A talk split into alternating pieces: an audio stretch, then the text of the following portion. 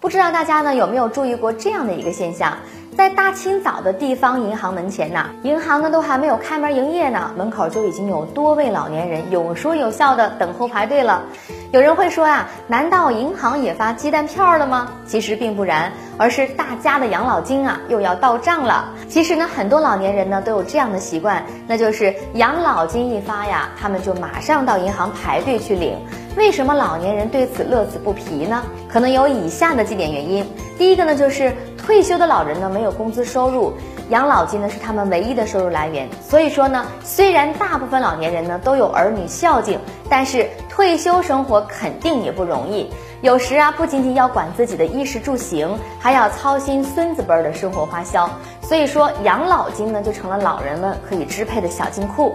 第二个呢，就是不少的老人呢还在使用养老金存折，而且他们呢也使用不习惯手机的快捷支付，甚至啊很多老年人呢也使用不习惯智能手机，他们呢还是比较习惯徒手到银行取钱。第三个呢，每个月养老金一发呀，手里拿着红红的钞票，这心里呢才踏实，有一种落袋为安的安全感。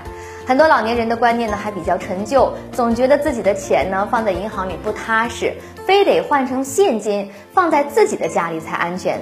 而且老人的日常生活呢，大部分的开销都是用现金完成支付的，因此呢，把票子拿在手里也是他们最好的选择了。